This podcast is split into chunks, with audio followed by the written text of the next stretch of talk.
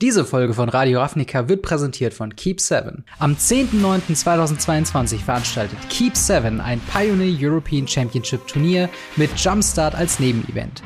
Ich werde ebenfalls vor Ort sein und sogar auf twitch.tv slash gamerestreamt das Pioneer Event streamen. Und mit etwas Glück spielen wir beide ja sogar gegeneinander. Tickets für beide Events gibt's unter keep7.de und jetzt viel Spaß mit Radio Ravnica.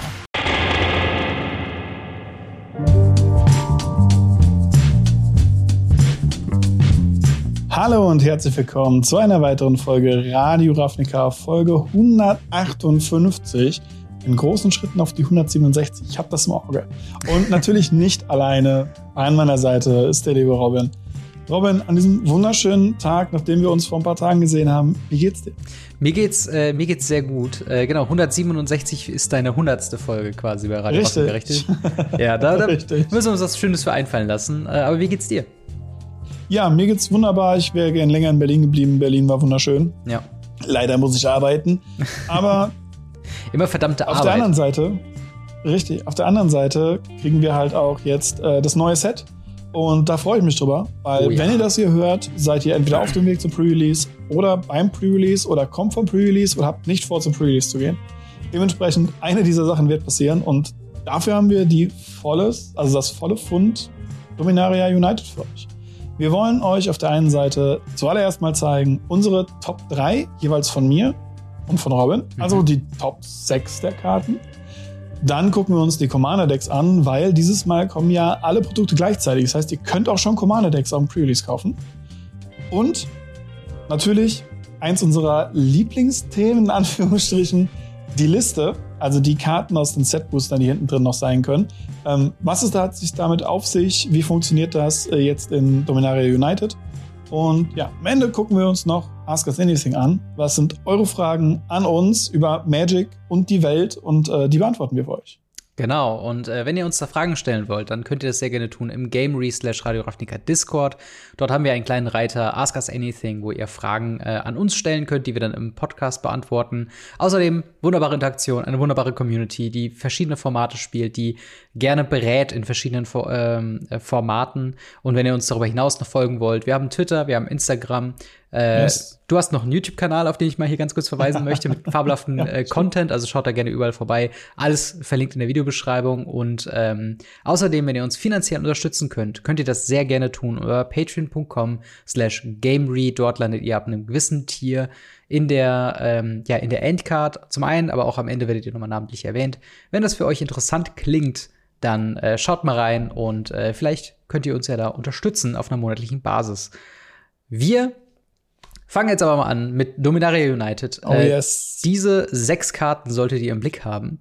Ähm, wir haben uns ein bisschen hingesetzt und haben mal äh, durch die ganzen Previews gefiltert, was wären so Karten, die ihr beim, beim Pre-Release, wenn ihr jetzt hoffentlich äh, auf dem Weg dahin seid oder gerade davon hinkommt, was sollte man im Blick behalten? Und Du hast eine Top-3-Liste, ich habe eine Top-3-Liste, jedoch haben wir darüber hinaus noch ein paar Honorable Mentions, weil das Set so vollgepackt ist mit Hammer-Karten. ein paar haben wir schon letzte Woche besprochen.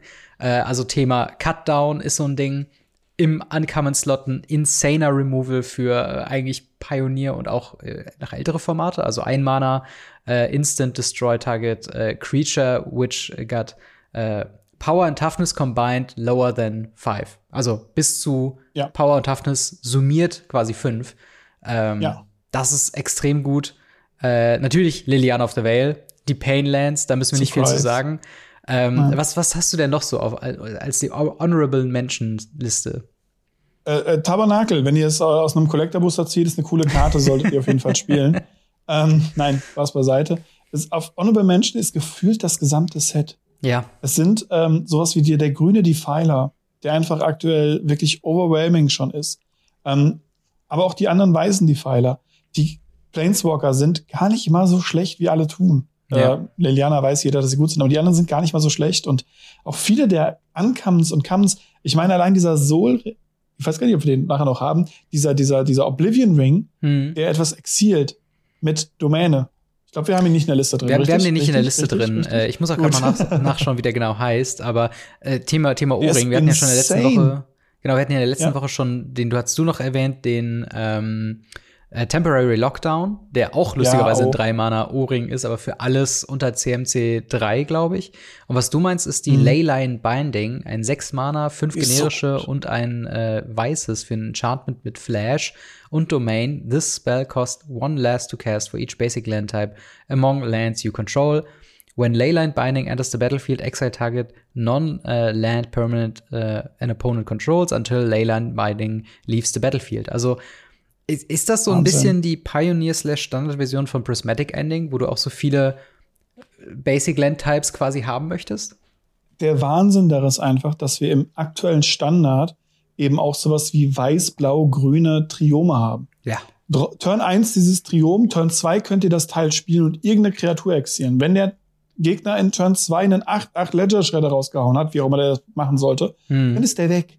Und das ist großartig. Dieses Teil mit Triom ist der Wahnsinn. Also es Ja. ist mehr als ein Honorable Mention. Er hätte es fast auf meine Top-Liste geschafft, aber auch nur fast. Weil er ist so offensichtlich und so stark, das müssen wir euch nicht erzählen. Ja, ab, absolut, absolut. Äh, sonst, äh, wen du auch noch genannt hattest, ist der äh, Aaron Benalias Ruin. Äh, drei Mana, zwei weiße und ein schwarzes für ein 3-3 Legendary Creature Phyrexian Human Men- Menace oder Menace. Äh, zwei Mana Tap, sacrifice another creature, put a 1-1 counter on each other creature you control. Äh, ne, on each creature you control, das beinhaltet ihn auch mit drin. Warum Yes. ist er so krass? Warum hast du ihn nochmal mit hier Also, reingenommen? Genau, also er ist auf jeden Fall ein Pick von mir sogar. Er ist nicht nur Honorable Mention, er ist ein Pick von mir. ah, sorry, weil ja. ich den wirklich, wirklich gut finde.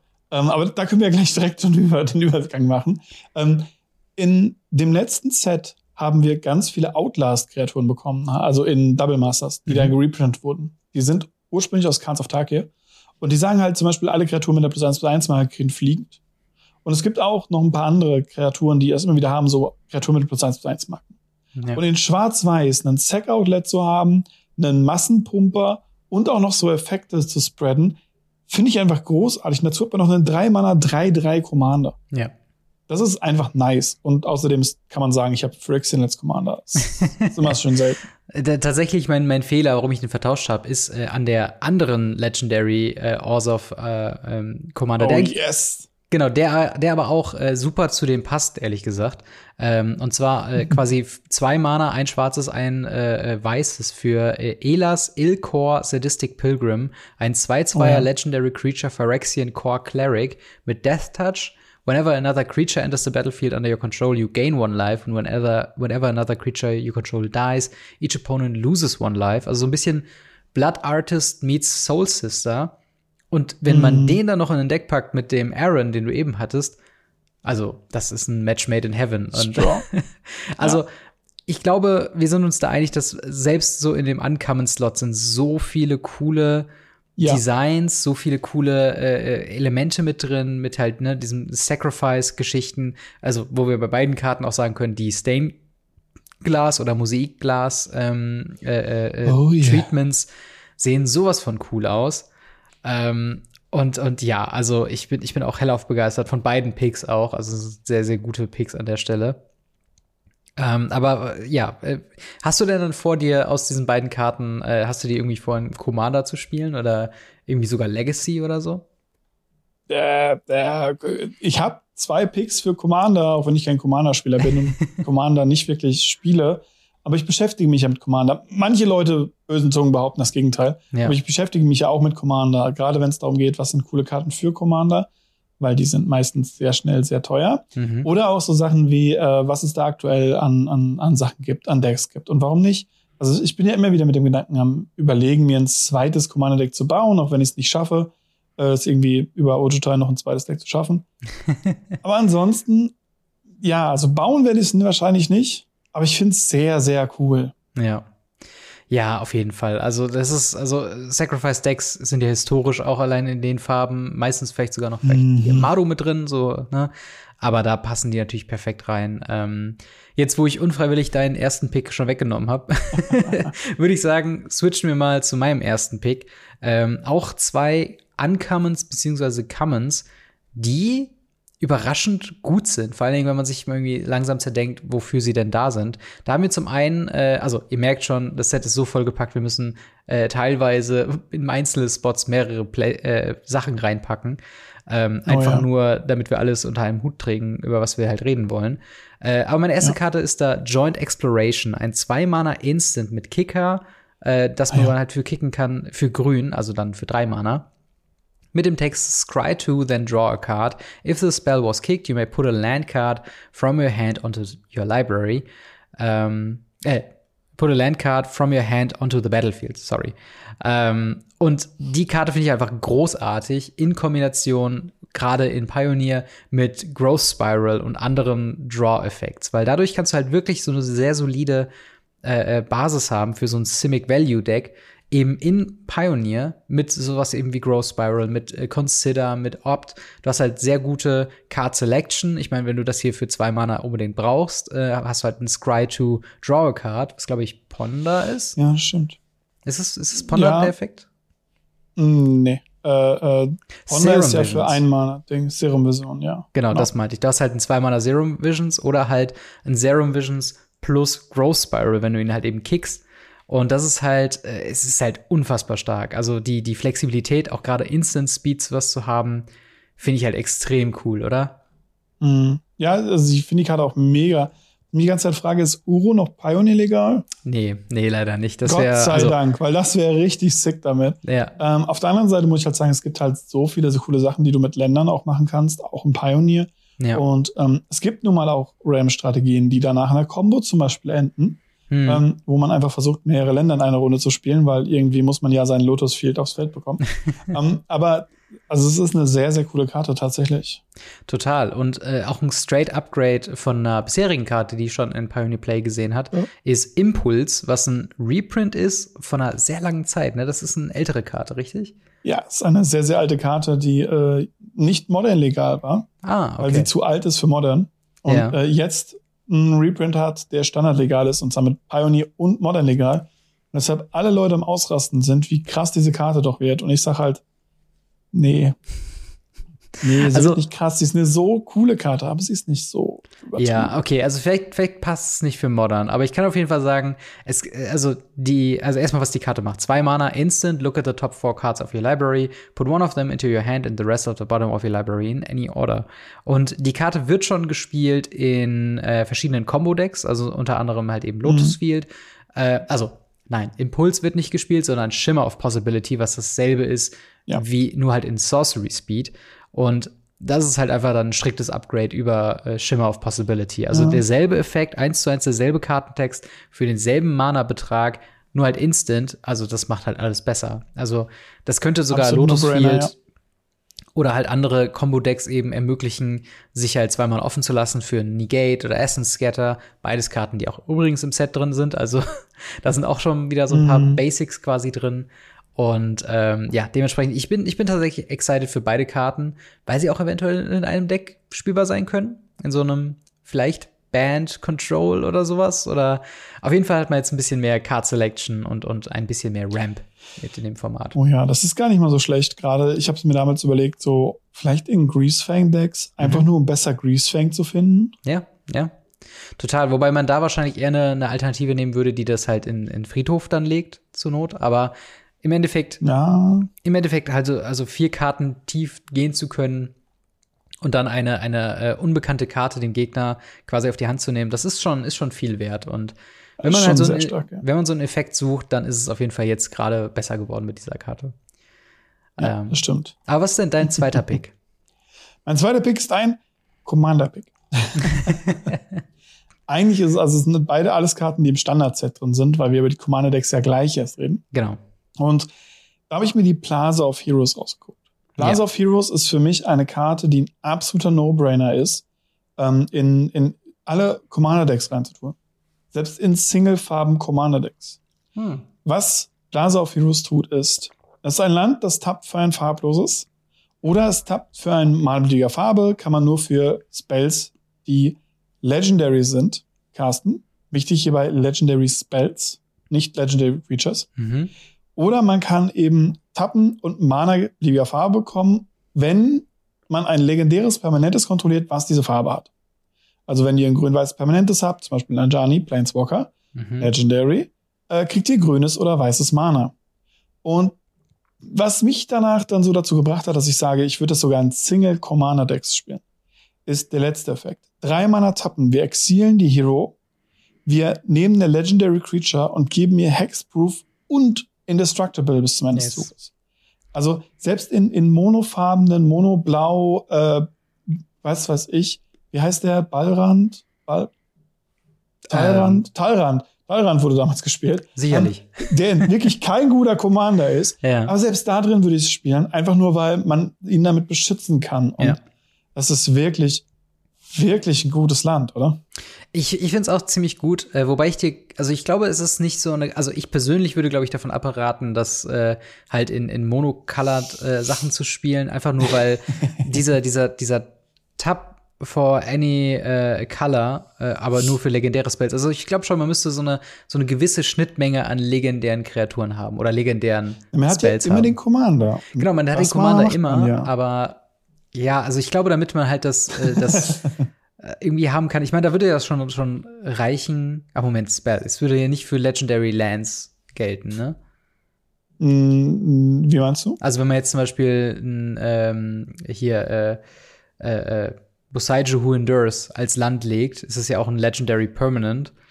Ja, aber es hat keine Farbe. Okay. Deshalb zählt es dafür leider nicht. Aber äh, wie gesagt, Planeswalker zählen halt auch und andere Sachen dementsprechend. Ja. Das ist schon ziemlich gleich, ich weiß, was du meinst, gerade mit den farblosen, mit, dem, mit dem Monocolored. Ja. Aber also ich würde sogar in einem komplett farblosen Commander spielen, wie Koselek oder so. Also ich bin von diesem, von diesem Schutzeffekt ja. so hart begeistert. Und ihr könnt damit das euren Commander rufen, ihr bekommt Mana für euren Commander, egal welche Farbe er hat, mhm. oder eben keine Farbe.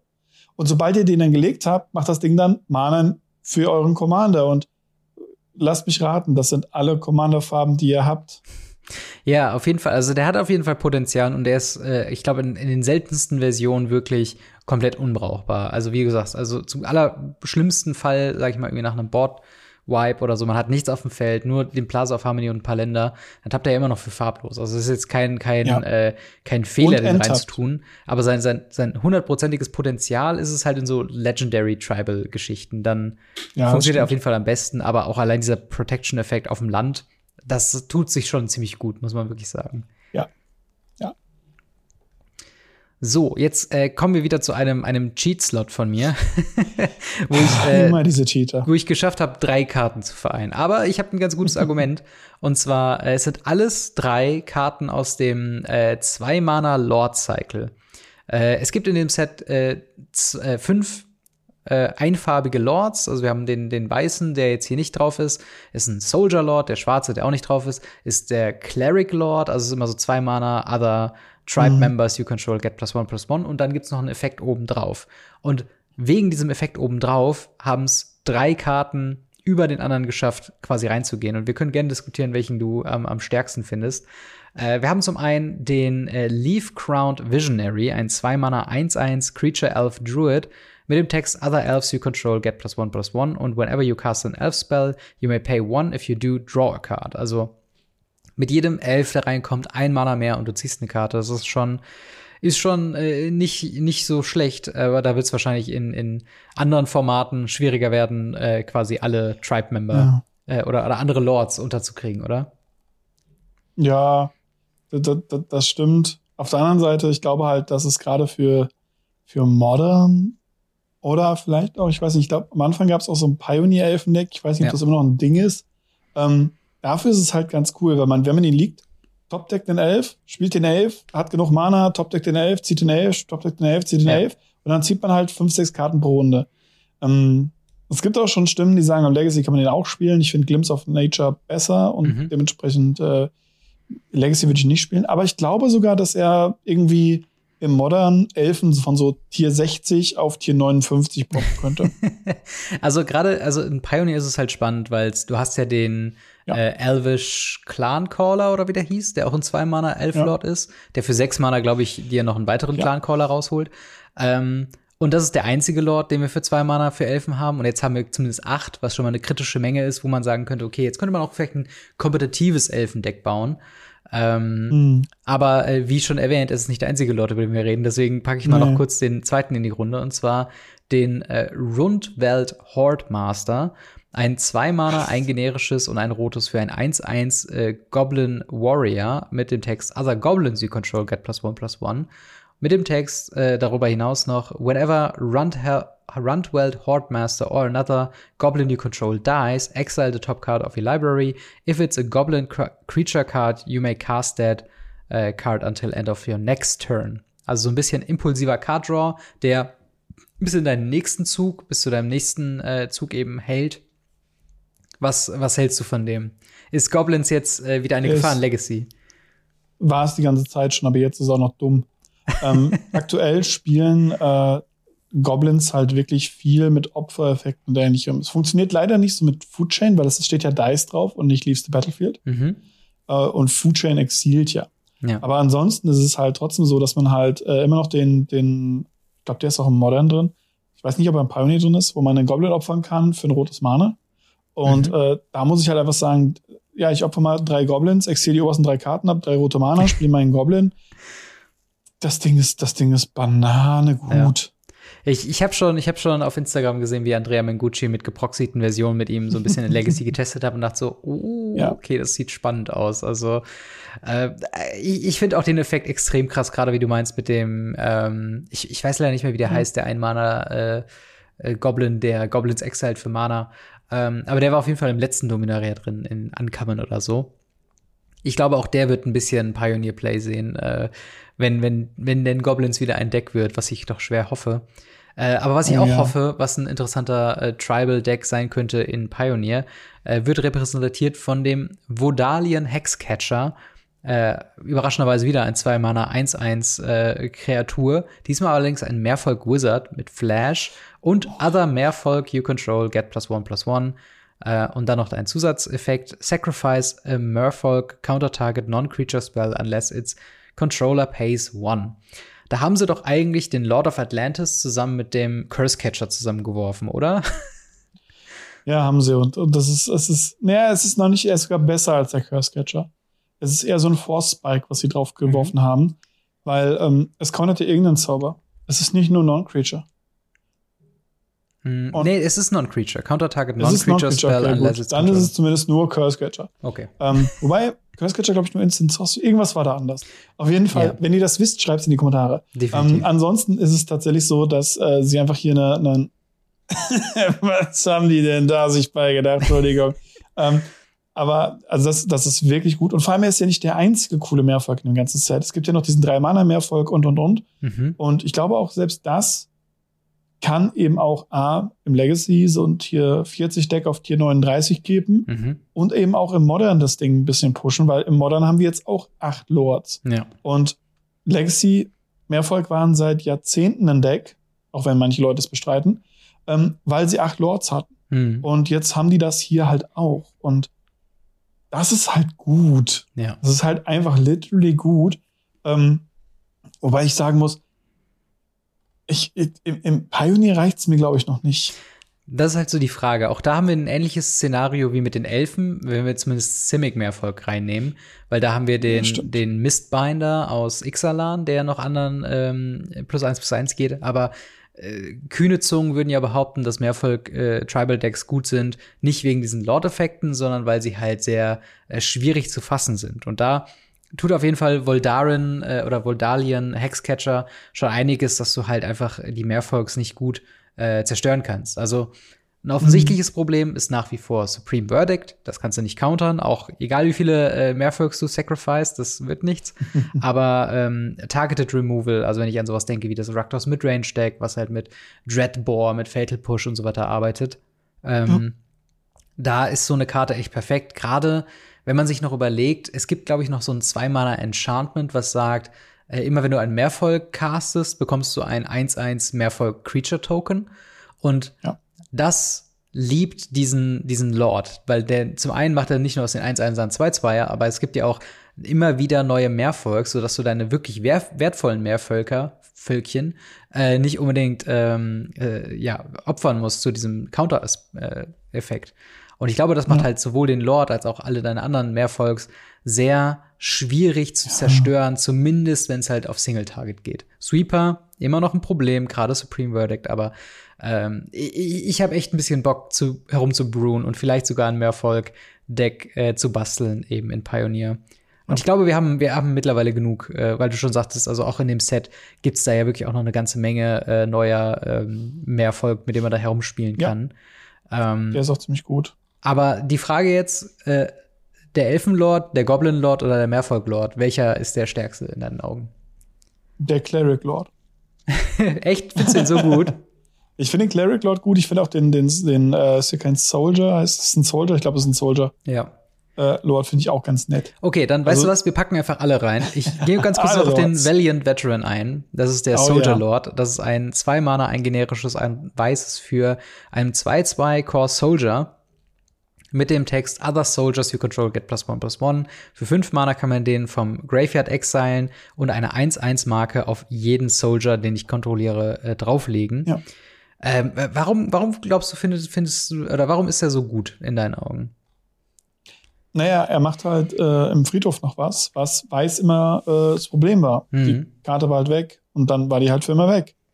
Und hier sagt man halt, ich zahle halt ein bisschen Mana und alle meine Kreaturen kriegen eine Marke und äh, ich habe trotzdem noch irgendwas davon. Ja.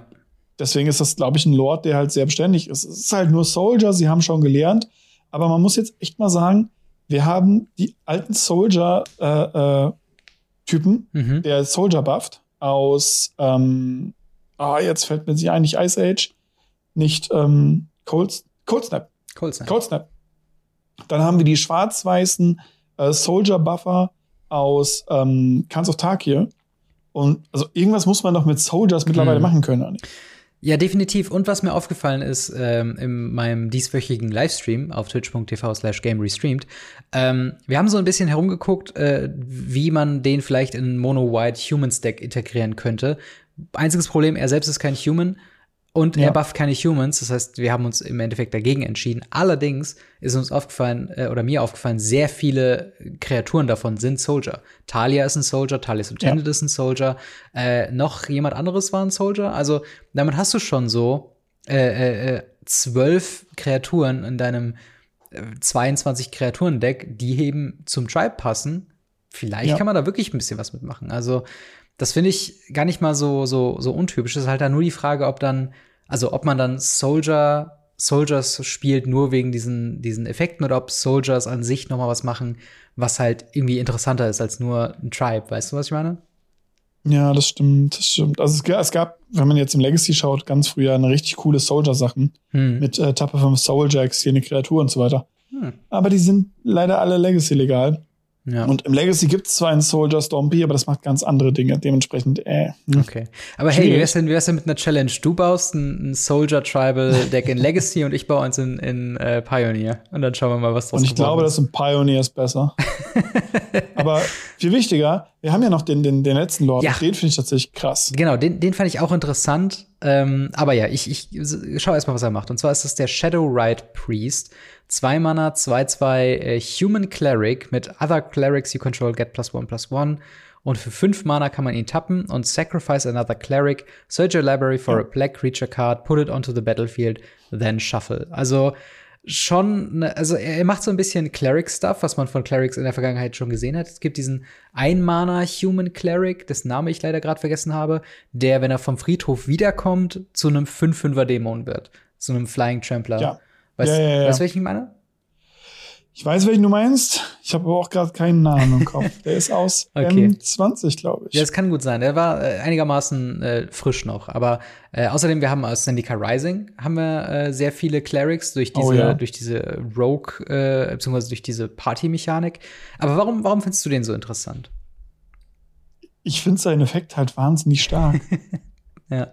Also, er, er macht halt alles, was Clerics immer machen wollt. Hm. Ich, ich komme aus einer Zeit, äh, wo im Standard ein schwarz-weißes Kleriker-Deck durch die Gegend gelaufen ist, was einfach Infinite Leben gemacht hat und gehofft hat, dass es mehr Deckkarten hatte als der Gegner. Ja. Und, und das war ein Deck. Dementsprechend haben mich Clerics immer schon fasziniert. Und auch wenn es jetzt, jetzt, jetzt müsst ihr stark sein, auch das Kleriker-Deck in Zendika Rising fand ich am Anfang ganz cool. dass es halt jeder gespielt hat. Es hatte eine der besseren halt Synergien zwischen den verschiedenen ja. äh, Berufen, die wir da als Tribe hatten. Das stimmt. Und, und er zeigt halt so, okay, man kann das vielleicht noch mal ein bisschen aufwärmen, weil ja, Kaltheim ist halt auch ein cooles Set. Ja. Es war jetzt, glaube ich, nicht mehr standardlegal, aber es ist ein cooles Set. Ja.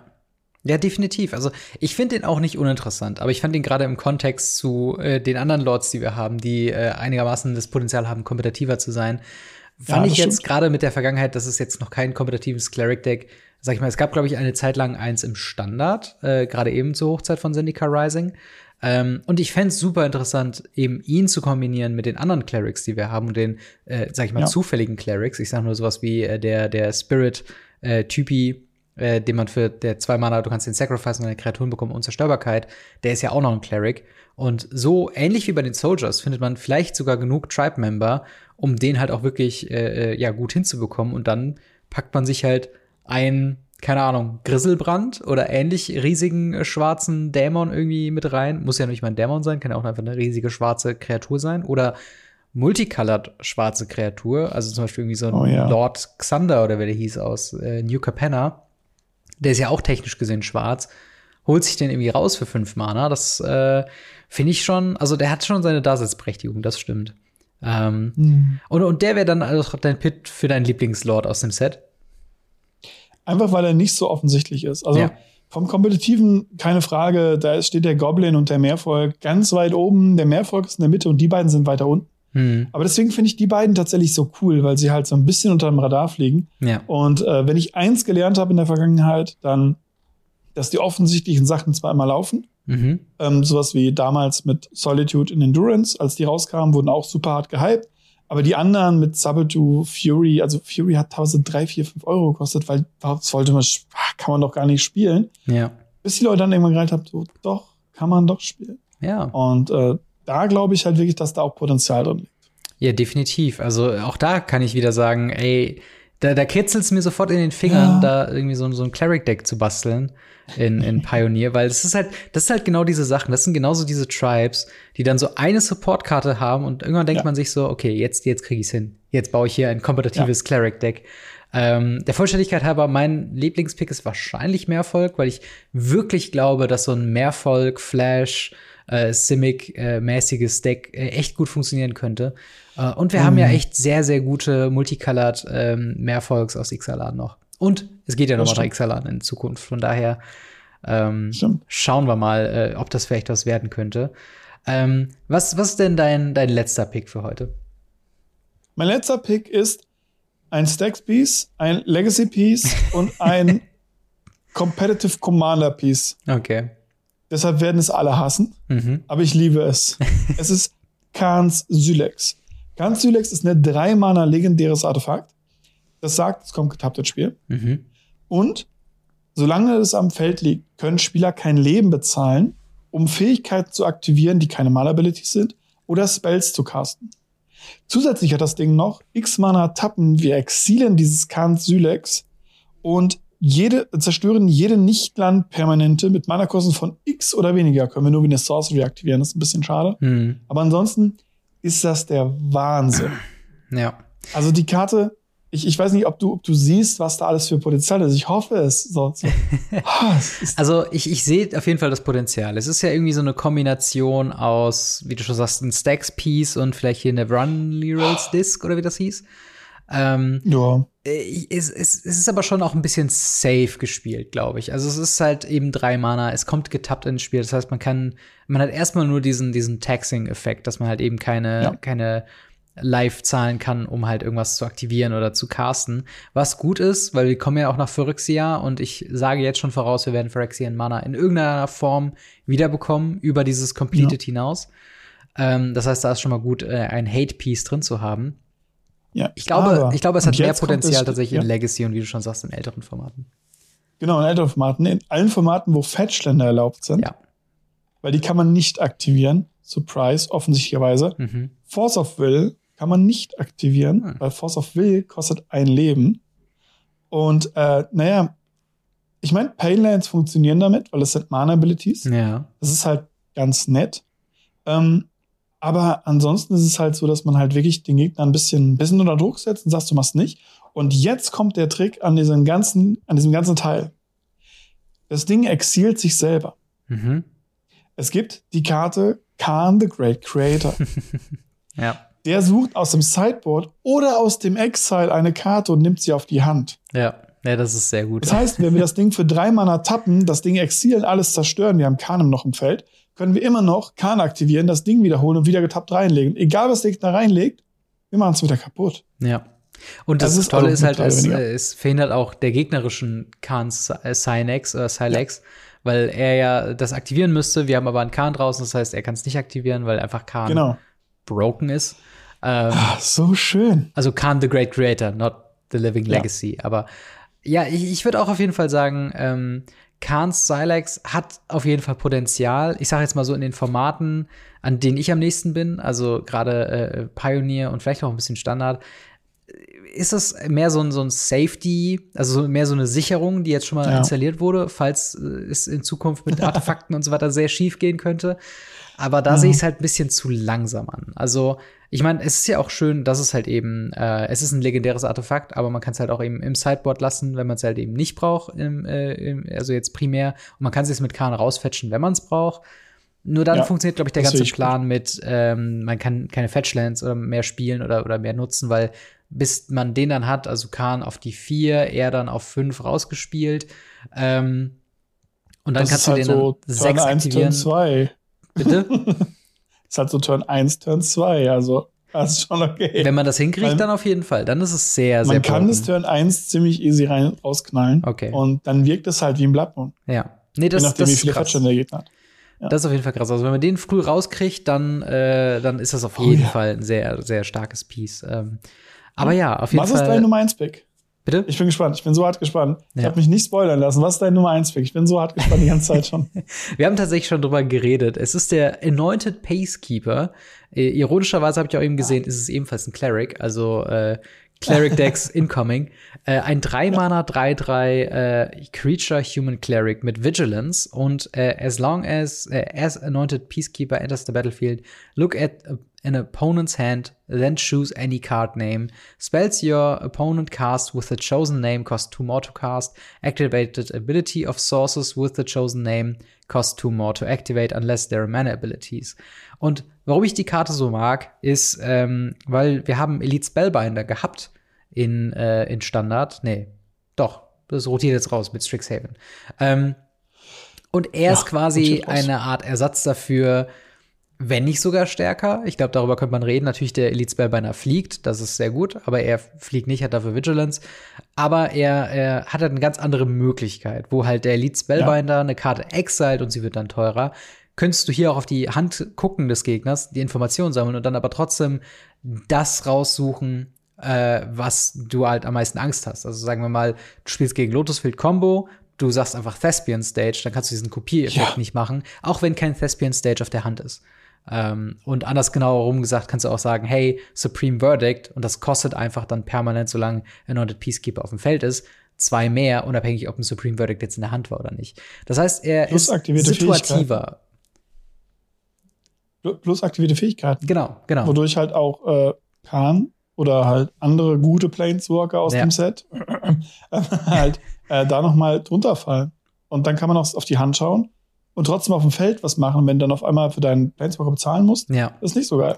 Das ist total, das, das ist auf, auf jeden Fall ein richtiger Punkt, weil gerade so dieser, ähm, Ja. also ich habe so ein bisschen die Tendenz, dass, glaube ich, Liliana of the Vale sehr krass sein könnte und hier einfach zu sagen, okay, Ja. deine Lily ist ziemlich gut, aber wie ist es, wenn du jedes Mal zwei Mana ca äh, casten musst, damit wir eine Karte exilen äh, oder eine Karte wegwerfen? Äh, das ist immer noch nicht, es ist kein Straight-Up Removal. Es ist auch in den falschen Meta, wo zu viel Creature Removal herumfliegt, ist der auch nicht die beste Karte.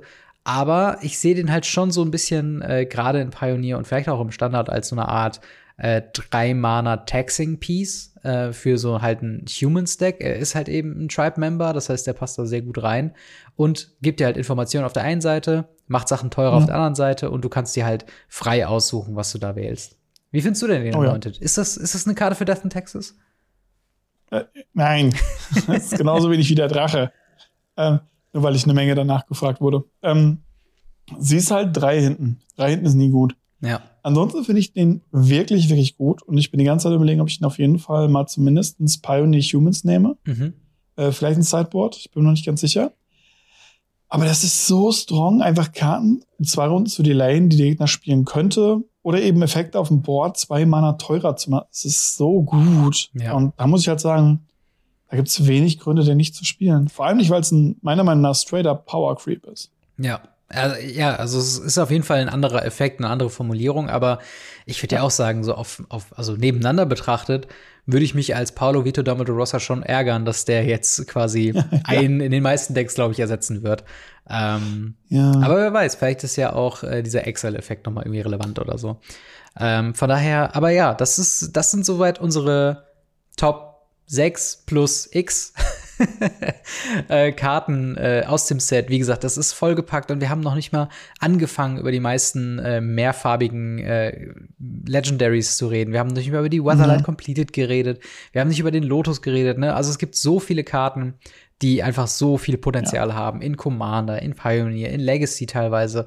Ähm, und ja, das Oh ja. Ähm, ist ein starkes Set, oder? Freust du dich auf den Pre-Release? ja, ich freue mich auf meinen Tabernakel. Ja, wenn man Collector, Nein. will- willst du eine Collector Booster Box holen? Nein, aber eins für den Channel. Okay, und eins verstehe. für, mein, für meinen Chaos Draft. Da werden zwei Tabernakel drin sein. Ja, ho Natürlich. ja, hoffentlich. Die einzigen zwei, die jemals aufgemacht worden sind. ja. Genau. Aber äh, wie, wie seht ihr das mit Dominaria United? Freut ihr euch auf den Pre-Release? Holt ihr euch äh, Collector Booster? Holt ihr euch normale Booster? Wolltet ihr das draften? Worauf, was sind eure Lieblingskarten für Constructed und äh, für Commander? Schreibt uns auf jeden Fall in die Kommentare oder ins Discord, würde uns sehr, sehr freuen. Wir gehen doch jetzt mal weiter in die Richtung Commander, denn mit Dominaria United bekommen wir natürlich auch wieder Commander-Decks, zwei an der Zahl. Wir haben auf der einen Seite Legends Legacy, ein Mardu äh, Legends Matters Deck, und auf der anderen Seite haben wir Painbow, ein Five-Color, ähm, ja, Multicolor bzw. Five-Color Matters Deck. Ähm, Ja. wie, wie ist dein erster Eindruck von den beiden Decks? Wir haben beide Decklisten bekommen. Äh, wir haben schon mal ein bisschen drüber geguckt. Ähm, was ist da so dein, dein, dein Eindruck von den beiden Decks? Mein erster Eindruck ist, wer hat da seinen Dad aus dem Keller gelassen, damit er wieder anfängt mit irgendwelchen Jokes? Ja, Das ist ja Wahnsinn. Also so, so Namen für Decks habe ich schon lange nicht mehr gehört. ja, Ähm, ich muss sagen, ich finde die Idee von Legendary Matters in einem solchen Set sehr cool. mhm. Aber das ist kein Mox. ja, Das ist ein Fail. Ein harter Fail. Und ähm, auch die restliche Deckliste wirkt auf mich nicht überzeugend von Mhm. dem Legendary Matters, von dem Mardu-Deck. Und ähm, ich war ja am Anfang sehr skeptisch bei dem Five-Color-Deck, weil sie haben ja damals dieses Drachen-Five-Color-Deck gemacht. Die Mana-Basis war unterirdisch, meiner Meinung nach. mhm. Und die hier haben sie zumindest ein bisschen angepasst vom Five-Color. ja, Aber die ist auch so unterirdisch und äh, ich, ich weiß nicht. Ich bin ja schon mal froh, dass es nur noch zwei Decks sind. Aber ich habe das Gefühl, dass beide Decks nicht so der Kracher sind, oder? ja, das, das stimmt schon. Aber äh, wie, wie, also meine, mein Eindruck von den, von den beiden Decks ist auch, ähm, sind ganz nett. Sie haben ganz gute Karten teilweise drin, also ein paar ganz gute Reprints, ein paar ganz nette neue Karten. Ich glaube, der Fokus liegt diesmal tatsächlich eindeutig auf den neueren Karten. Ähm, Und ja, also ich, ich finde, also gerade das Painbow, das habe ich mir ein bisschen konkreter angeguckt, weil ich äh, tatsächlich überlegt habe, mir das zu holen oder noch immer überlege, mir Mhm. das zu holen.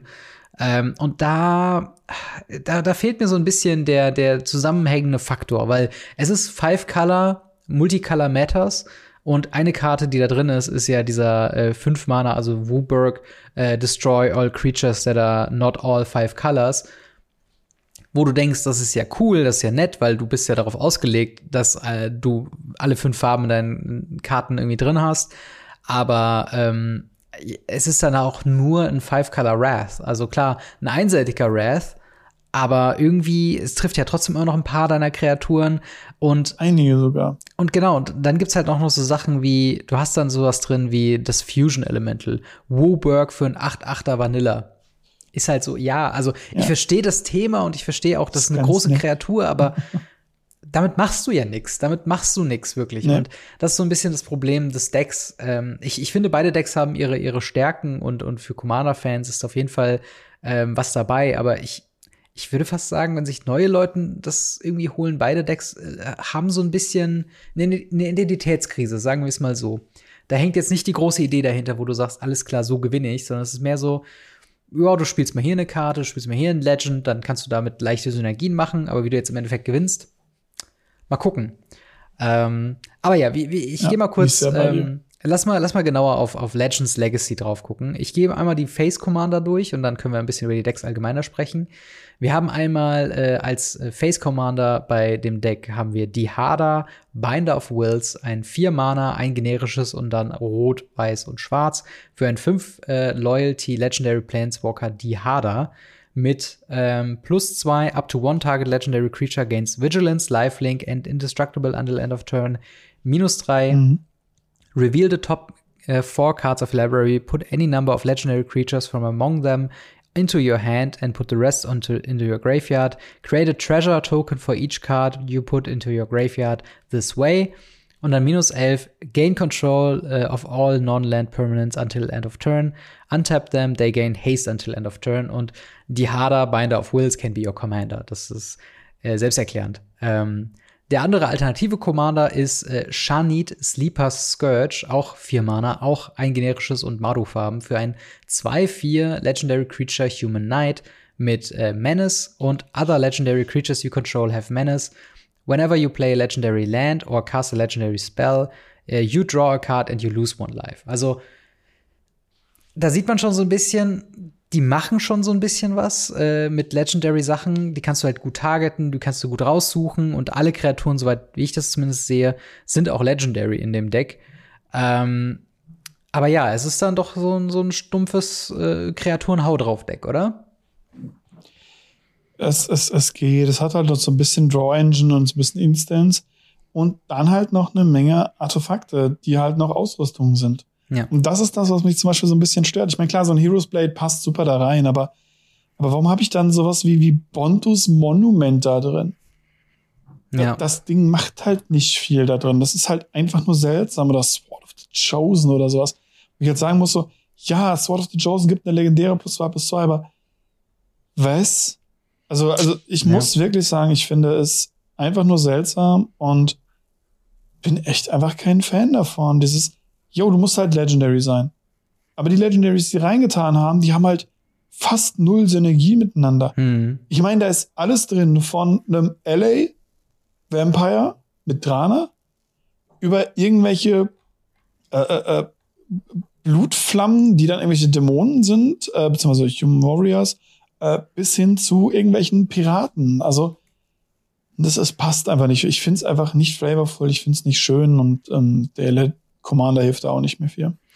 Ja, also das, das ist halt so der, der, der Punkt, ne? Also es ist ja schön, dass jetzt alle Legendary Creatures irgendwie Menace haben und wenn man, also auch ein Legendary ja. Land oder Legendary Spell.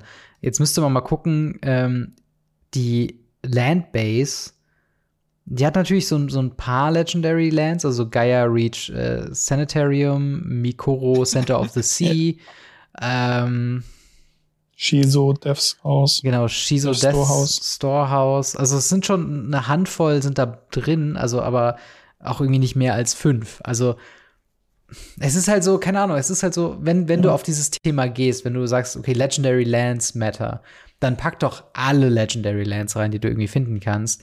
Oder wenn du Kreaturen oh ja. hast, haben willst, die halt primär aggressiv sind, ähm, dann, dann, äh, was, was, was ist dann mit einem Etali Primal Storm?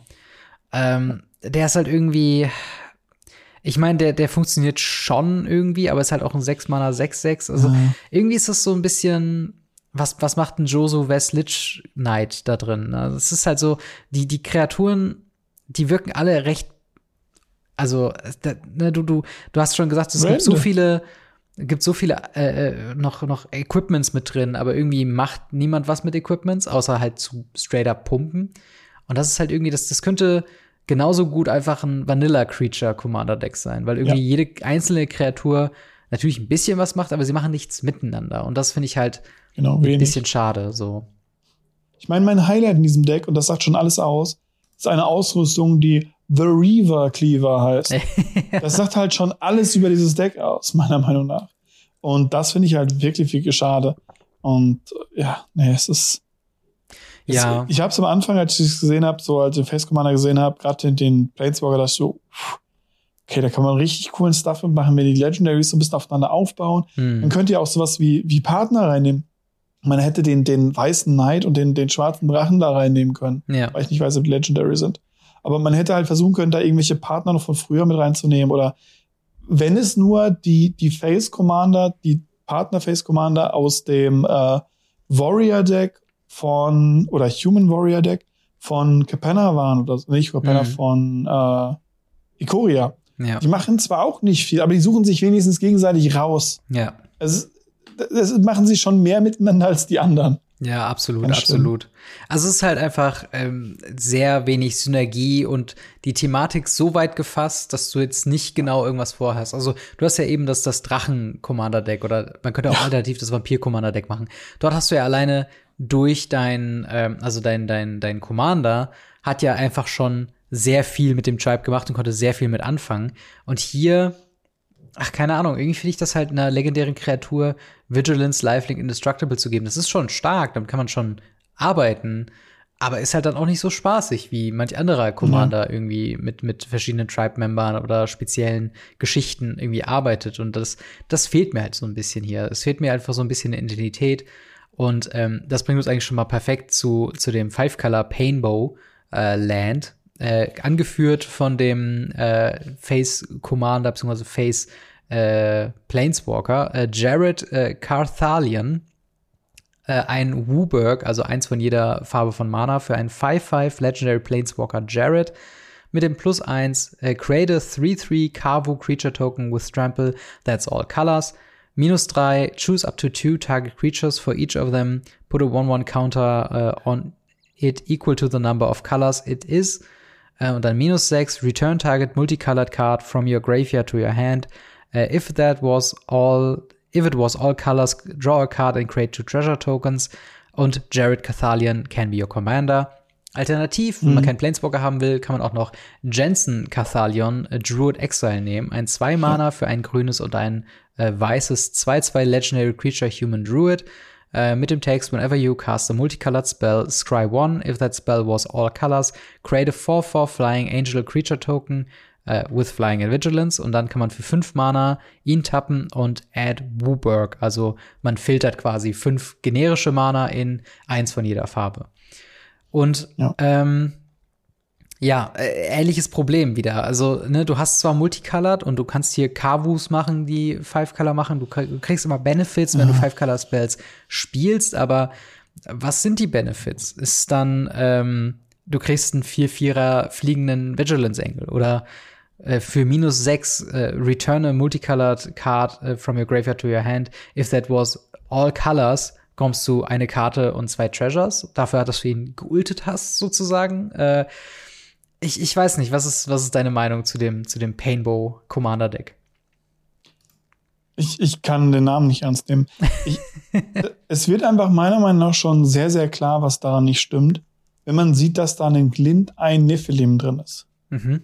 Glint ein Nephilim ist eine vier Mana, vier Farben Kreatur. In einem Five Color Matters Deck.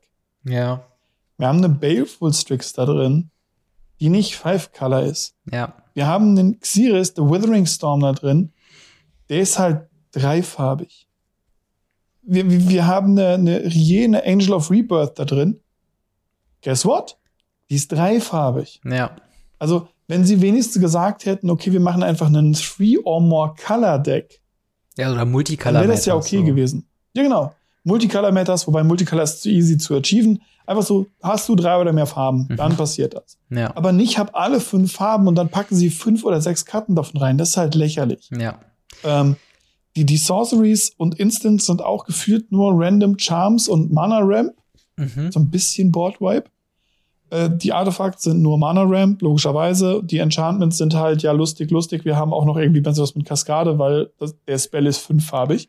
Ja, Und dann kommt ein ganzer Haufen Crablands und zwei Querylands, also Crystal Query Und ähm, ich weiß gar nicht, was, wie, wie, die, wie die andere Cascading Cartridges äh, oder wie die heißen? Äh, Cataracts. Cataracts.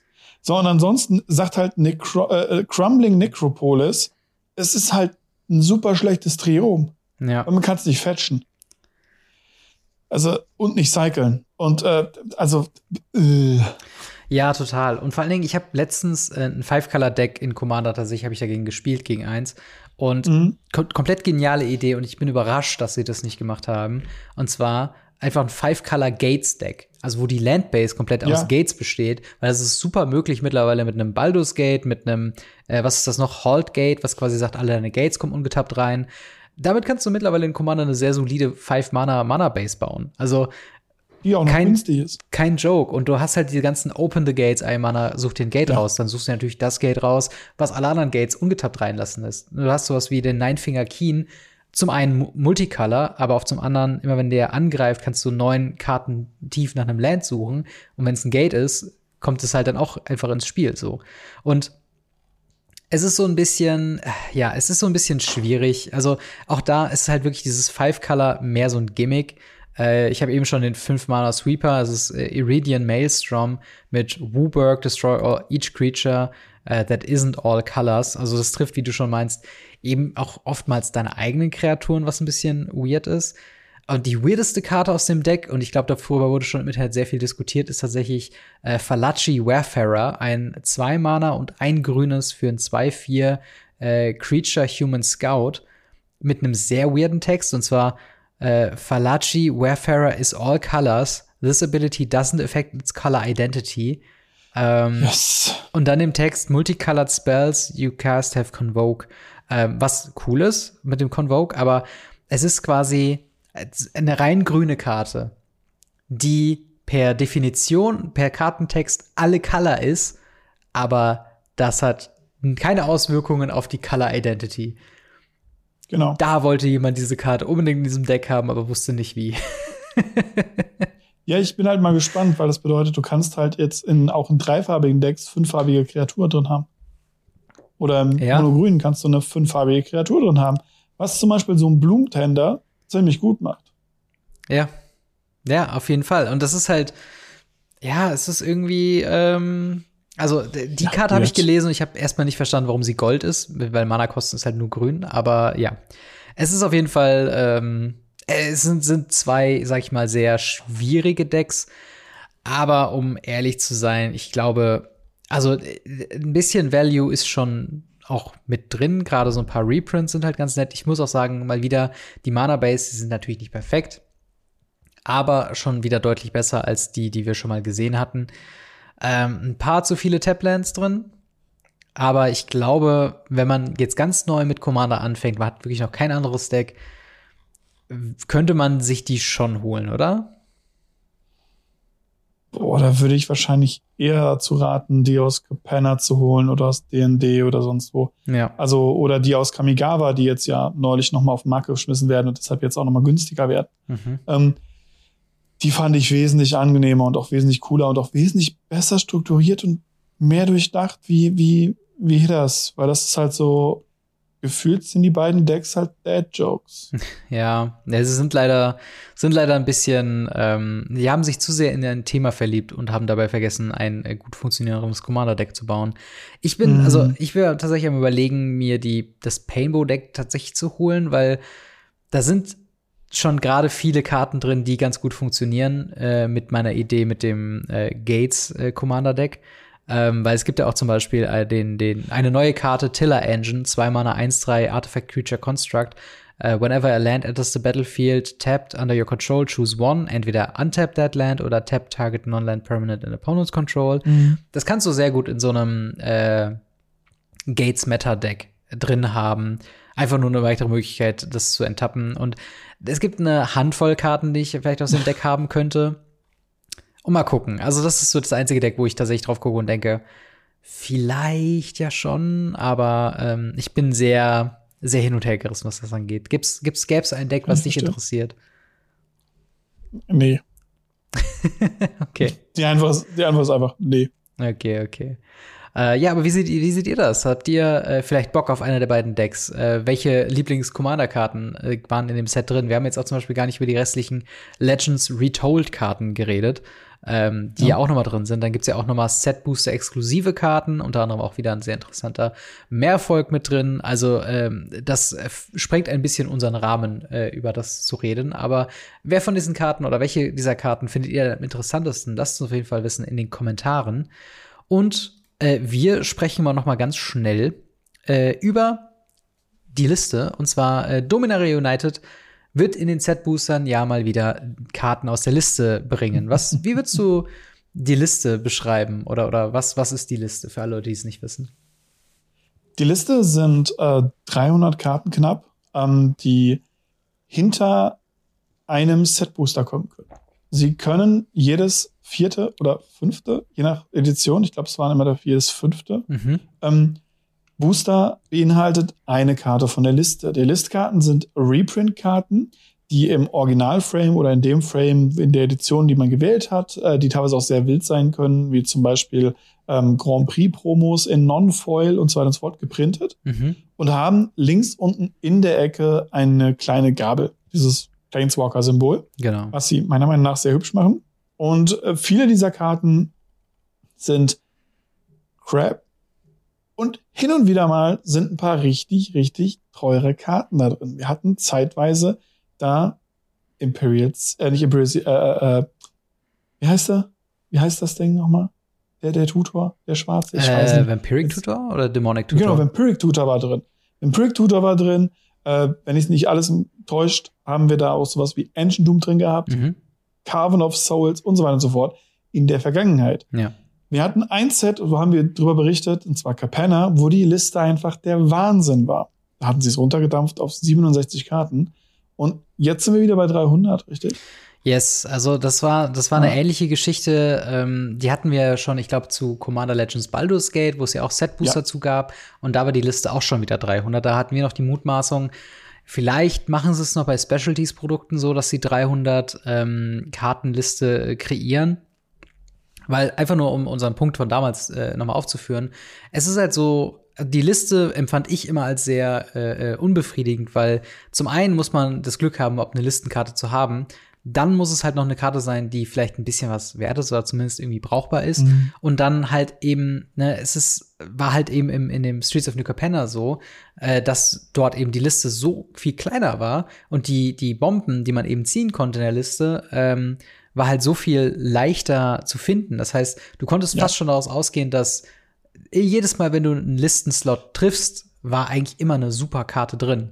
Und das war ein ja. so cooles Gefühl, in New Capenna eben Sachen zu öffnen und dann sagen zu können, hey, boah, geil, eine Liste. Das weiß man teilweise schon vorher, wenn irgendwie kein Tokenkarte oder sowas hinten drin ist. Und dann so, oh, krass, was werde ich denn drin haben? Währenddessen, wenn ich normale Setbooster aufmache, denke ich mir so, ja, eine Listenkarte, ja, welchen unnützen Crap werde ich denn hier drin haben? Und eine andere Besonderheit bei dem Streets of New Capenna war, dass sie dort ja zum ersten Mal die Secret Lair exklusiven Karten von Stranger Things reprintet ja, haben. Stimmt. Und in dem Kontext halt eben gesagt haben, hey, wir revolutionieren die Liste, die Liste wird sehr viel besser werden. Und sie war auch sehr viel besser. Nur jetzt haben wir halt die Bestätigung, mit Dominaria United ist sie wieder so wie früher. Und zwar sehr lang und sehr labberig. Also, äh, was halt was halt Karten angeht, die drin sind. Also es sind tatsächlich ein paar coole Karten drin. Es ist äh, unter anderem Doomsday drin.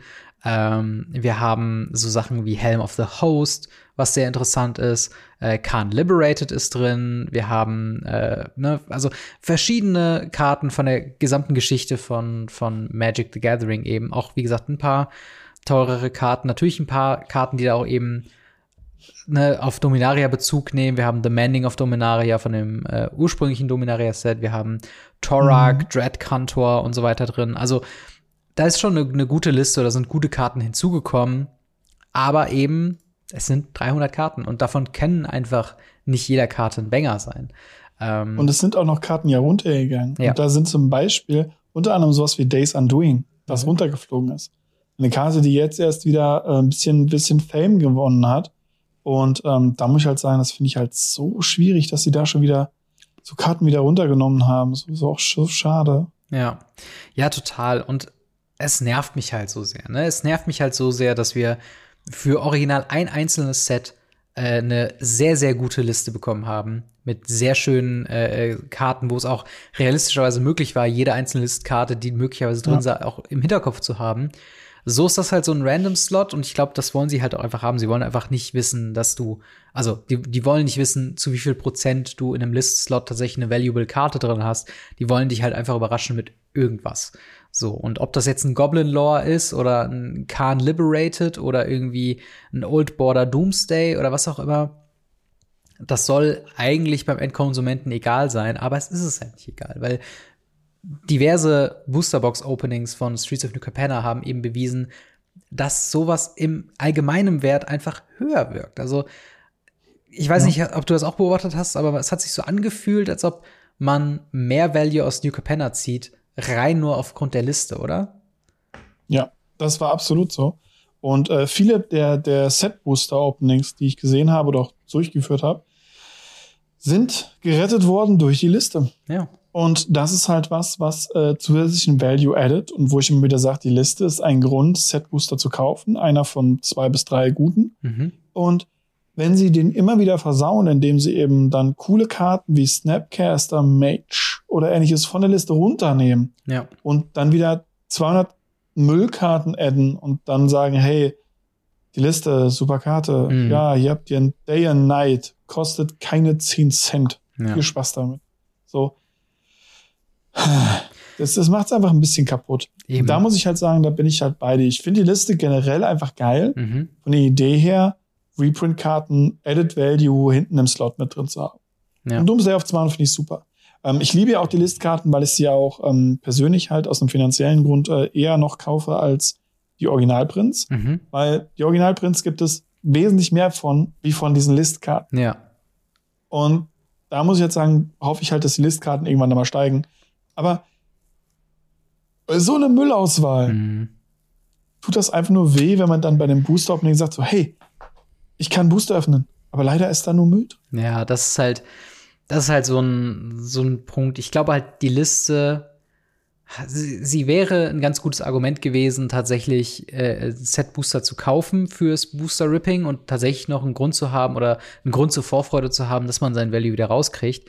Jetzt, wo sie wieder in diesem originalen 300 Kartenlisten-Slot sind, sage ich halt wieder mit voller Überzeugung, das zählt natürlich auch allgemein, aber äh, auch zu New Capenna Zeiten, aber kauft halt Singles, ne? Also wenn du Karten haben willst von der Liste, dann, dann bist du immer noch besser dran, die eben, die, ja. genau die Karten zu kaufen, oh, ja. die du eben brauchst.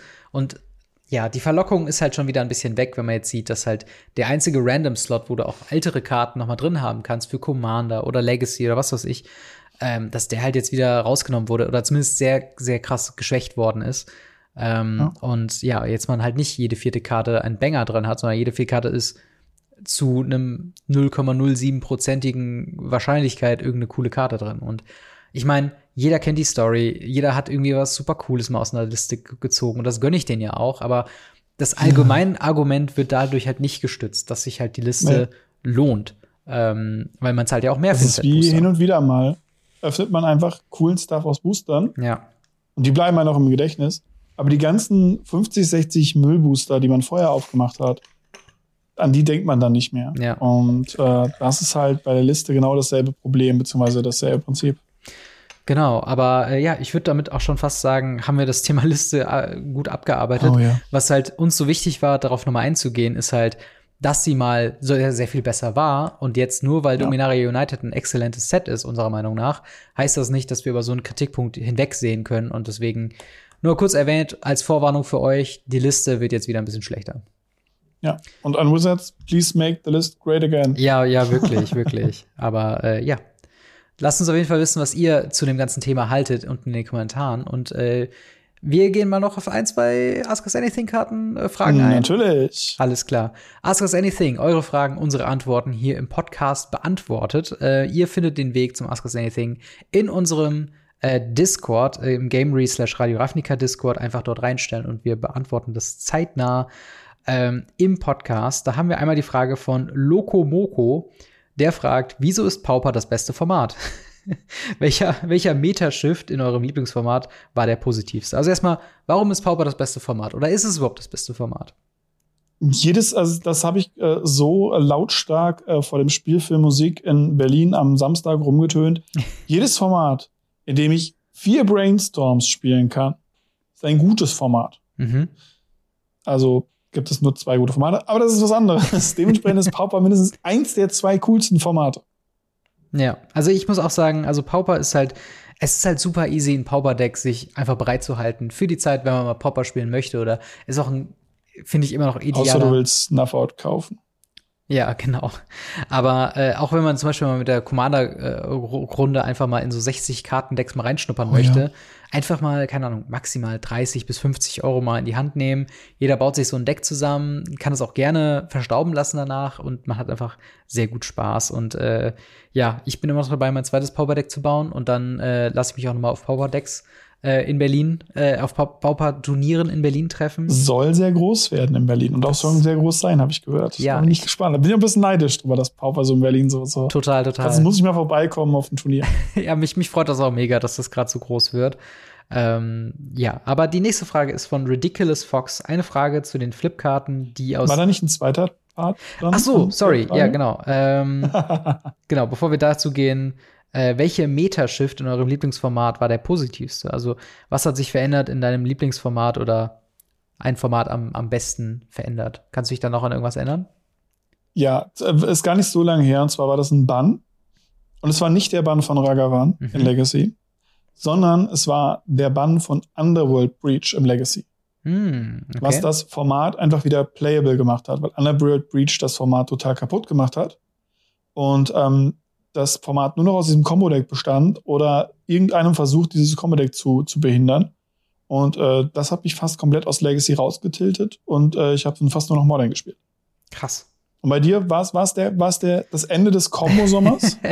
ja, ich, ich wollte gerade sagen, ich glaube, es ist wirklich tatsächlich die, der, der Bann von ähm, Inverter of Truth Combo. Sprich, diese Talias Oracle-Combo, ja. wo man eigentlich nur versucht hat, so schnell wie möglich sein Deck zu flippen. Und äh, das war's dann. Und es war halt einfach ein so Non-Meta-Deck. Es gibt irgendwelche sehr komischen Leute, die behaupten, dass Inverter of Truth in Ordnung war. Ich finde das nicht so. Ich fand das Aber da gibt's ja auch noch, ja, aber da gibt's ja auch noch, die, da waren noch zwei, drei andere Karten. Da war ja auch äh, so. Walking Ballista mit dabei. Also es hat ja einen kompletten Metashift von dem Combo-Meter ja, weggegeben, wa? Das stimmt. Also wobei man da sagen muss, ich glaube, Inverter of Truth war ja wirklich zum Zeitpunkt zu Pioneer äh, ja. wirklich schon so 40 Prozent des Meters, was immens ja. groß ist. Die anderen beiden äh, äh, Combo-Decks, das war einmal, was du meintest, das Celestia ähm, Heliod Combo-Deck, wo du eben mit genau. Heliod, Sun's Crown und Walking Ballista versuchst, dem einfach Lifelink zu geben und dann immer wieder mit Lifelink draufzuschießen, neue Marker draufzulegen und so weiter und so fort und kannst einfach unendlich viel Schaden schießen. Und das dritte Deck weiß ich tatsächlich gerade nicht. Bei irgendeinem Combo-Deck. Irgendein, irgendein anderes Combo-Deck. Müsste ich jetzt nochmal in die Bann-Announcement reinschauen, was das genau war. Aber ähm, tatsächlich halt für mich am wichtigsten war halt Inverter of Truth. Ich habe mich ja ein bisschen geärgert über den Heliod-Bann, denn äh, ich habe, habe ich schon häufiger mal erzählt, mir Walking Ballista kurz vor dem Bann gekauft und die waren noch nicht ja. mal bei mir angekommen, nachdem ich es gekauft habe. Und da war die Karte schon wieder gebannt und seitdem sitze ich auf diesen Walking Ballista und weiß nicht wohin damit. Ähm, von daher ein bisschen schade, aber ähm, vielleicht kommt ja mal ein Unban. Wer weiß, wer weiß. Ähm, jetzt aber zu der Frage von Ridiculous Fox. Yes. Äh, eine Frage zu Flipkarten, die aus Kamigawa, nicht die äh, MDFCs, äh, nicht die Double-Faced Cards, die später kamen. Äh, es gab mal den Vorschlag, Flipkarten per Errata zu TDFCs zu deklarieren. Was sind denn TDFCs? Ähm, das würde natürlich einiges an Errata einfordern, nicht nur äh, an den Flipkarten selbst, sondern auch an Karten, die gegebenenfalls das Flip, auf das Flippen reagieren oder damit interagieren. Klingt für mich äh, alles äh, aber machbar. Und so könnte man die alten Flipkarten sinnvoller, äh, sinnvoll reprinten, reprintet werden, was ja ansonsten äh, wohl nicht passieren wird. Was haltet ihr von der Idee? Was spricht dafür, was spricht dagegen? Ich bin mir nicht ganz sicher, was TDFCs sind. Das sind Transforming Double-Faced Cards. Ah, Bedeutet, okay. äh, die allererste ähm, Inkarnationen der Double-Faced Karten, die eben äh, dann transformiert sind. Mhm. Also wann ist zum Beispiel die äh, Kytheon into Gideon Flip oder Jace oder oder Delver of Secrets. Ganz, ah, ganz okay. früher. Die ganz, ganz alten. Auch die äh, Werwölfe von ganz, ganz früher. Ja. Nicht die zweite Generation, nicht die dritte Inkarnation, nicht die Origins-Typen, sondern wirklich die allerersten, die hatten noch Transforming. Okay, okay. Und wie, wie fändest du das, wenn man alle Flipkarten darin rattern würde? Würde es so viel ändern oder? Ja, würde es. Okay. Es, es wäre ein immenser Umschlag. Weil das Problem ist, dass diese Karten keine ähm, Einsatzverzögerung haben, was zum Beispiel ähm, die Fable of the Mirror Breaker unendlich dämlich machen würde. Ich meine, sie ist jetzt schon sehr dumm. Aber sie würde unendlich dämlich, weil sie direkt tappen könnte und was kopieren könnte, Hm. weil sie halt nicht rausgeht, umdreht, wieder reingeht. Ja. Die normalen MDFCs, klar, kannst du nicht machen, weil du willst ja eine von beiden Seiten spielen. Ja. Aber ich glaube auch die ganzen anderen Sachen. Ich meine, es wäre ein Powerschub, wenn sie einfach transformieren würden. Mhm. Aber ich glaube, der Powerschub wäre zu groß schon. Ich glaube, sie haben die schon mit Power erhöht. Ähm, auch zum Beispiel diese, diese weiße Verzauberung, die halt Mhm. plus eins plus eins für jede Verzauberung, die jedes Artefakt gibt und dann in so eine 0-0-Kreatur mit dem Effekt äh, switcht. Ja. Oder auch Kolagans, äh, nicht Kolagans. Äh, ich will immer Kolagans sagen, aber es ist ja nicht Kolagans, Meinst du? sondern es ist äh, Hedezuges, Ach so. Consumes All. ja. Auch der wäre viel zu broken, wenn er flippen würde und einfach angreifen könnte. Hm. Und ähm, also das muss ich sagen, das haben wir schon ganz gut gemacht. Ich bin ganz zufrieden, gerade mit den äh, mit den Kamigawa Neon Dynasty.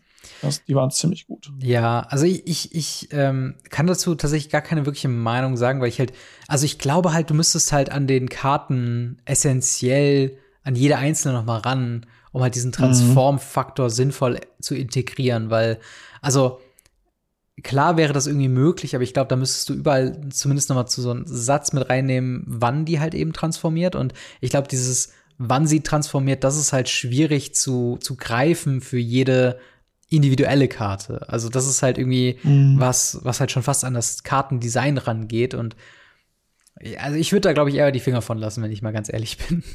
Ich könnte es nachvollziehen, wenn es um, um die Werwölfe geht, Mhm. dass man da die Day-and-Night-Mechanik Ja, ja, ja. irgendwie drauf äh, erratern würde irgendwie. Aber selbst da, da geht's ja auch mit manchen Karten darum, dass du halt alle Werwölfe einfach flippen lässt, äh, unabhängig von Day and Night. Aber das würde dann nicht ganz funktionieren mit Day and Night und es wäre wahrscheinlich irgendwie möglich, aber ähm, es würde ein lang langfristiger Errata irgendwie dahinter stehen. Dann äh, eine Frage von Omnisalat, äh, weil ich das Thema jetzt äh, in kurzer Zeit zweimal hatte. Wie geht ihr mit grundlos sehr unfreundlichen Käufern auf Card Market um? Äh, das äh, trifft sich gut, diese Frage, denn ich habe gerade zu diesem äh, Zeitpunkt, wo wir hier aufnehmen, ein Video veröffentlicht, wo ich eine Story von mir erzähle, wie ich damit umgegangen bin. Aber erzähl du erstmal, wie, wie gehst du mit unfreundlicher Kommunikation auf Card Market um? Also mit unfreundlichen Käufern habe ich tatsächlich äh, relativ selten zu tun, Gott sei Dank. Ich meine, es sind ein paar Leute, die sagen, hey, die Karte ist nicht near Mint, die hat Staub drauf, Mhm. wo ich sage, dann kauf halt Mint.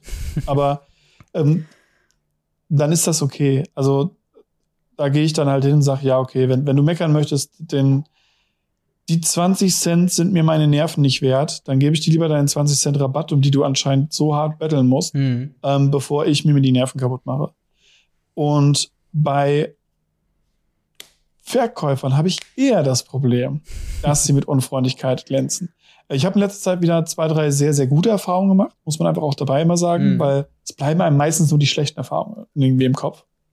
Und ich habe auch wieder sehr, sehr gute Erfahrungen gemacht, die dann komplett die Rückversand übernehmen, weil sie mir eine deutsche statt eine englische Karte geschickt haben. Und sie wollten es dann noch korrigieren, haben mir eine englische geschickt, die war dann off-center und dann habe ich beide zurückgeschickt. Also wirklich, Mhm. wirklich auch, wo ich sage, oh, es tut mir so leid. Und ähm, also wirklich auch ein paar gute Erfahrungen gemacht. Unfreundlich hatte ich schon sehr, sehr lange nicht mehr. Äh, und meistens ist es dann so, dass ich dann auch sehr, sehr schnell einfach den Kartenmarket-Support einschalte Ja. und sage, hey, äh, ich fühle mich beleidigt und äh, angegriffen und ähm, das sollte hier nicht der Fall sein. Und wenn ihr sagt, ich bin im Unrecht, dann gebe ich demjenigen dann halt irgendwie, was weiß ich, was der haben will. Mhm. Gerade bei, bei Verkäufern so, dann, dann halte ich die Karte halt und, und zerreiß sie für euch oder sonst was. Aber meistens ist der Card Market Support ja eher auf der Seite der Käufer. Ja. Dementsprechend ist das schon okay, aber ich habe unfreundlich schon sehr, sehr lang nicht mehr so krass erlebt. Ja. Ja, ich muss, ich muss mich da auch anschließen. Ich muss sagen, ich glaube, so ja, 95 bis sogar 99 Prozent aller Transaktionen auf Card Market gehen bei Ja. mir sehr problemlos vonstatten. Also einfach, ich kaufe die Karte, ich bekomme die Karte, ich bewerte die Karte und gut ist. Ähm, ich kann verstehen, gerade in so, so Kontexten wie bei dir, wahrscheinlich auch häufig sehr hochpreisige Karten auch teilweise dabei sind und dann geht's halt wirklich um Conditioning und so weiter. Aber äh, keine Ahnung, mal noch geht bei mir jede Bestellung so ein bisschen so in die Richtung, ja, ich lasse auch mal eine Fünfe gerade sein lassen. Also mir ist schon klar, dass nicht jede Karte, die ich Near Mint bestelle, wirklich Near Mint ist. Und wenn man genau hingucken würde, müsste man so einige, glaube ich, runtergraden, wenn man das, äh, sag ich mal, äh, professionell herangehen würde. Ähm, aber wie in dem eben erwähnten Video habe ich da von einer Interaktion so ein bisschen berichtet, wo äh, die Kommunikation einfach komisch war. Also im Sinne von, eine Karte kam nicht an. Ich habe gefragt, wo war die Karte abgeblieben? Das ist schon mal schlimm. Und da wurde dann so, so sofort defensiv reagiert mit so, ja, ich wollte sie ja sowieso nicht losschicken und jetzt habe ich den Salat. Und also solche Sachen passieren auch schon mal ganz, ganz selten, wo dann einer ganz, ganz komisch reagiert und dann irgendwie anfängt mit Beleidigung um sich herzuwerfen und so weiter. Also äh, in solchen Sachen versuche ich halt schon äh, primär zu deeskalieren. Also in, in 99 Prozent Ja. der Fällen, wenn ich merke, die, die, ähm, die, äh, wie soll ich sagen, die, die, die Anspannung ist hoch. Oder wenn ich merke, der, der andere fühlt sich jetzt gerade so ein bisschen in die Enge gedrängt, versuche ich erstmal den Wind aus den Segeln zu nehmen, weil so, hey, also in vielen Fällen ist auch einfach die Post dann schuld, wenn was nicht ankommt und so weiter, wo ich jedoch allergisch drauf reagiere. Und das war in diesem Videofall der Fall, dass dann mir auf meinem deeskalierenden Vorschlag Beleidigungen entgegengeworfen wurde. Mit, keine Ahnung, du Wicht und so weiter. also wo dann sehr kreativ geworden wurde, äh, wo ich dann auch sage, äh, okay, das brauche ich nicht und ähm, da auch Card Market Support einschalten und früher oder später klärt sich das halt spätestens über so einen offiziellen Weg. Ähm, aber ja, so viele negative Erfahrungen, wie, wie gesagt, habe hab ich einfach nicht. Ähm, was auch gut ist, wo ich mich sehr drüber freue, Ja. tatsächlich. Ja. Ähm, Ja, da bleiben die wenigen negativen, wie gesagt, auf den Erinnerungen. ja, das, das ist halt eben, ne? Die Sachen, wo alles glatt geht, da denkt man sich nicht, wow, Top-Verkäufer, sondern denkt man sich, ja gut, habe ich ja auch so erwartet, ne? Aber vielleicht sollte man es Ja. genau deswegen ein bisschen mehr wertschätzen. Äh, und mit dieser positiven Note würde ich sagen, äh, beschließen wir den Podcast für diesen heutigen Tag. Ein bisschen länger geworden als geplant, aber nun gut. Ist ja auch ein Major Release wieder vor unserer Tür. äh, an der Stelle natürlich einen besonderen Dank an unsere Patreon-Gold-Unterstützer, namentlich General Götterspeise, Buster Madison, EasyReader24, Jan, Jan, Erik und Faria. Vielen, vielen Dank für euren monatlichen Support und natürlich auch vielen, vielen Dank an dich, Marc, für eine weitere Woche Radio Ravnica. Immer wieder gerne. Und wir hören bzw. sehen uns nächste Woche wieder, wenn ihr so wollt. Und in dem Sinne, haut rein. Bis dann. Ciao. ciao, ciao.